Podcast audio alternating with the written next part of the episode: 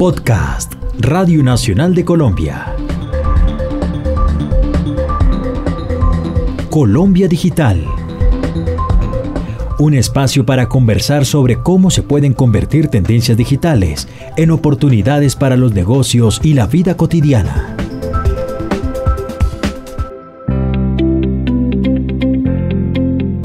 Colombia Digital te acerca a las tecnologías, nuevos modelos económicos e industriales, de la analítica al Internet de las Cosas. Bienvenidos, Colombia Digital te acerca a las tecnologías. Soy Eduardo Villamizar y hoy hablaremos sobre economía analítica e Internet de las Cosas y cómo cada una de estas estrategias y soluciones tecnológicas deben estar apoyadas por la dirección de las organizaciones. En este capítulo de Colombia Digital hablaremos con Vivian Jones, Country Manager de SaaS para Colombia y Ecuador, quien nos estará hablando acerca de la economía analítica, la oportunidad que ésta representa para las organizaciones y sus modelos de negocio, así como sobre la importancia de innovar con procesos colaborativos de datos abiertos entre estados, organizaciones y ciudadanos.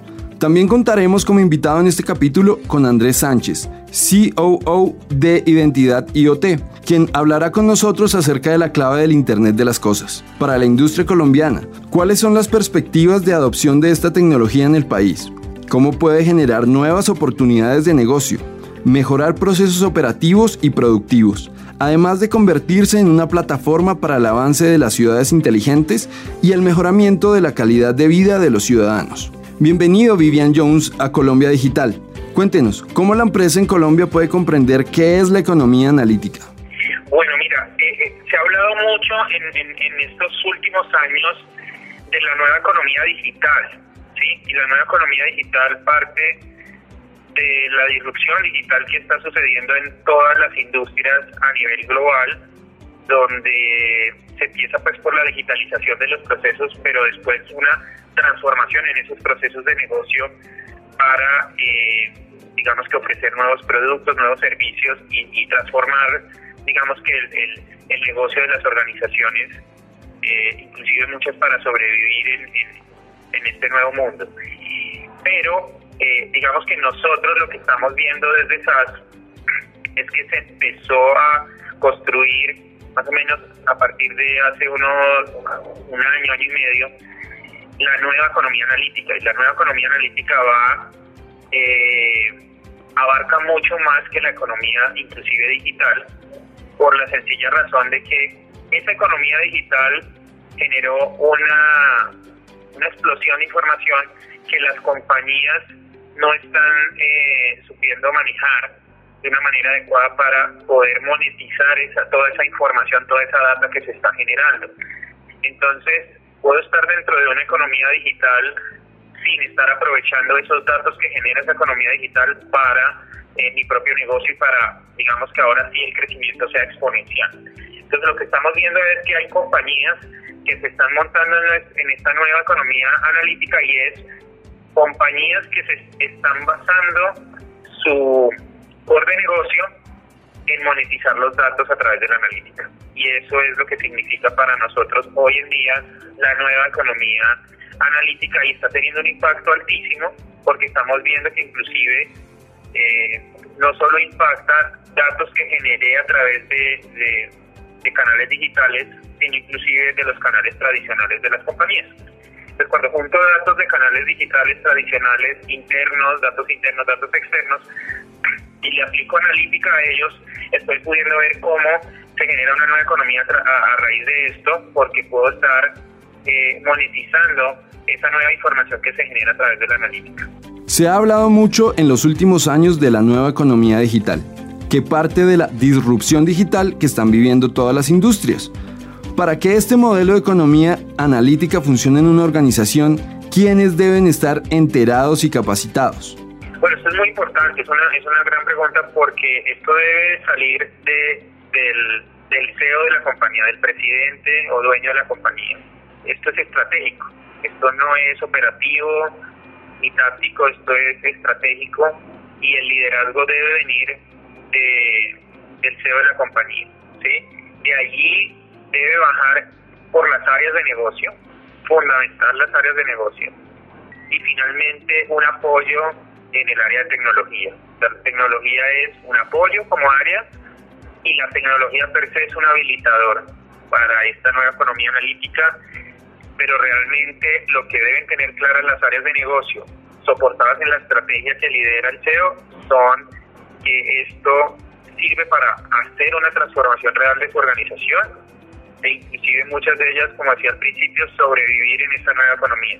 Entonces realmente es, es de arriba hacia abajo y viene de la estrategia. Esto es estratégico y debe salir desde el CEO de la compañía. El liderazgo debe venir desde la dirección misma del negocio. Se empieza a construir una nueva economía analítica, aún por encima de la digital, debido al volumen de datos que lo digital genera que las compañías no están usando y están perdiendo la oportunidad de monetizar esa información agregando valor a sus modelos de negocio. Para desarrollar la economía analítica son necesarios tres grandes pilares. Primero, que sean compañías gestionadas por datos. Dos, con modelos analíticos de información. Analítica para el conocimiento accionable.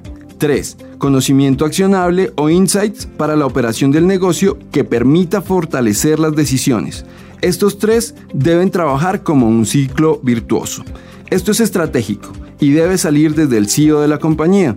El liderazgo debe venir desde la dirección misma del negocio. Lo repetimos porque es importante recalcar que la estrategia tecnológica debe venir desde la más alta dirección.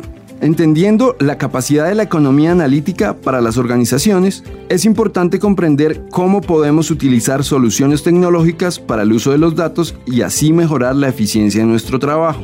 Para esto, hemos invitado a Andrés Sánchez de Identidad IoT para que nos hable acerca del Internet de las Cosas y la capacidad de esta tecnología para fortalecer el avance de distintos modelos de negocio. Bienvenido Andrés. ¿Qué oportunidades ofrecen los proyectos de Internet de las Cosas a las empresas en Colombia? Bueno, yo, a ver, este, esa pregunta es muy interesante porque el Internet de las Cosas, primero que todo es una tecnología, es la nueva tecnología, pero el Internet de las Cosas ha estado en, en el aire desde hace bastante tiempo. Lo que pasa es que antes se llamaba machine to machine y lo que se hacía con este tipo de soluciones era eh, conectar máquinas simplemente para dar informaciones o para dar notificaciones.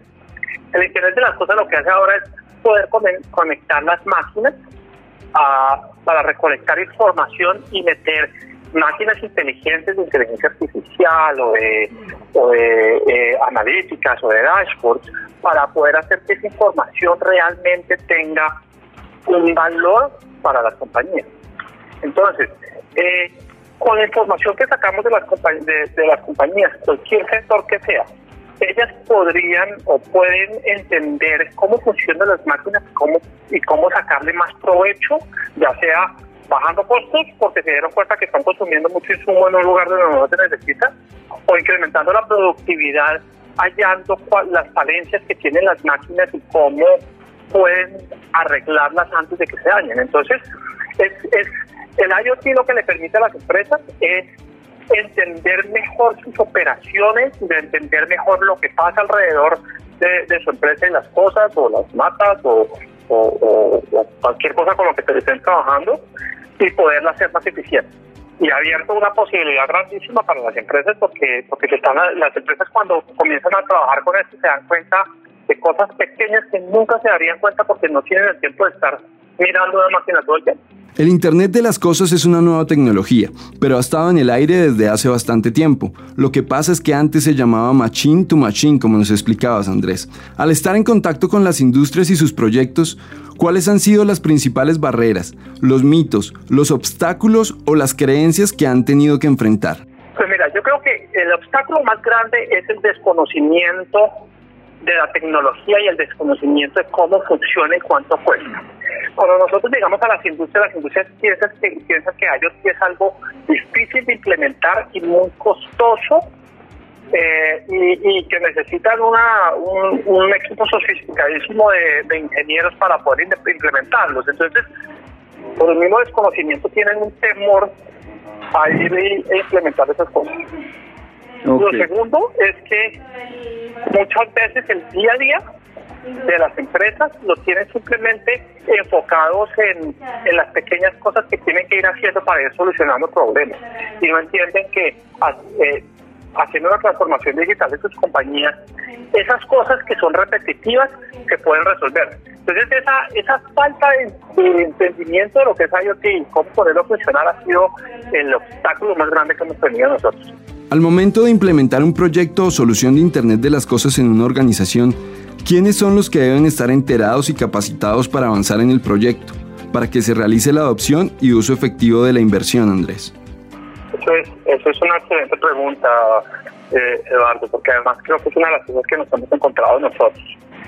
Eh, contrario a, lo que a lo que se hace cuando tú estás tratando de, de hacer una solución, de poner unos servidores que tú entras directamente al ingeniero o al CTO o al CIO de una compañía.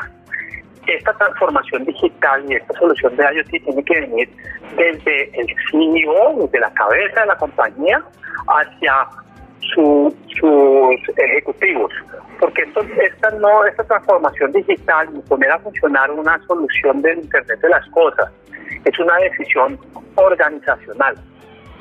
Eso tiene que el CEO tiene que entender qué es lo que quiere llegar y de ahí del CEO y de sus ejecutivos hacia abajo tiene que comenzar a hacer una transformación de mentalidad para poder realmente eh, eh, coger esa, esa solución de IoT y hacerla producir en su compañía.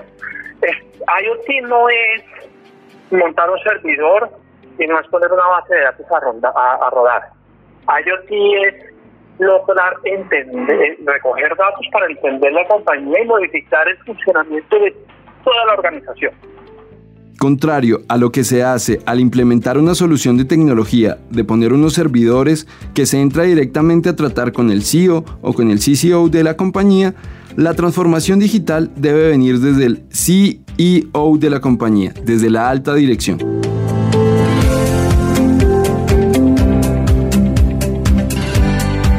Entendemos y recalcamos en este capítulo de Colombia Digital que la dirección y la transformación digital debe venir desde la dirección estratégica de las organizaciones. Agradecemos a Vivian Jones y a Andrés Sánchez por su tiempo y disposición para hablar con nosotros acerca de estas tecnologías. Analítica e Internet de las Cosas serán algunos de los estándares que veremos en los próximos años en las organizaciones, las ciudades y en nuestras casas. Gracias por acompañarnos en este capítulo de Colombia Digital. Estos contenidos son producto de la alianza entre Colombia Digital y Radio Nacional de Colombia. Para saber más sobre tendencias y vanguardias digitales, visítenos en www.colombiadigital.net.